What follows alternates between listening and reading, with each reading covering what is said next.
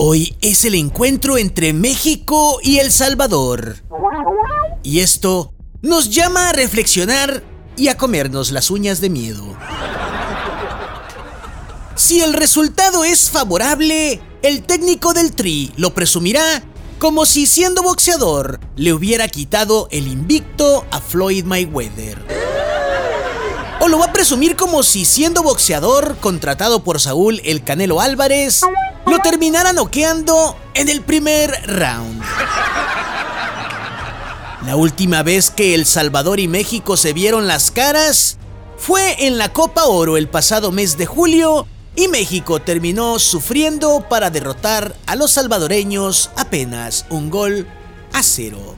Y digo sufriendo porque el cuerpo técnico cuando se encargaba de hidratar a los jugadores, además de agua, les daba antidiarreicos.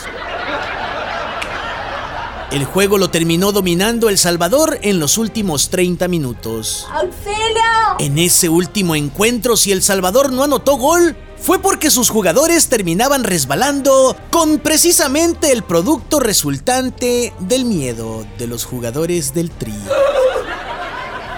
Aún así, y aún y a pesar de la cobardía hecha patente en la dirección del Tata Martino, vamos México, vamos.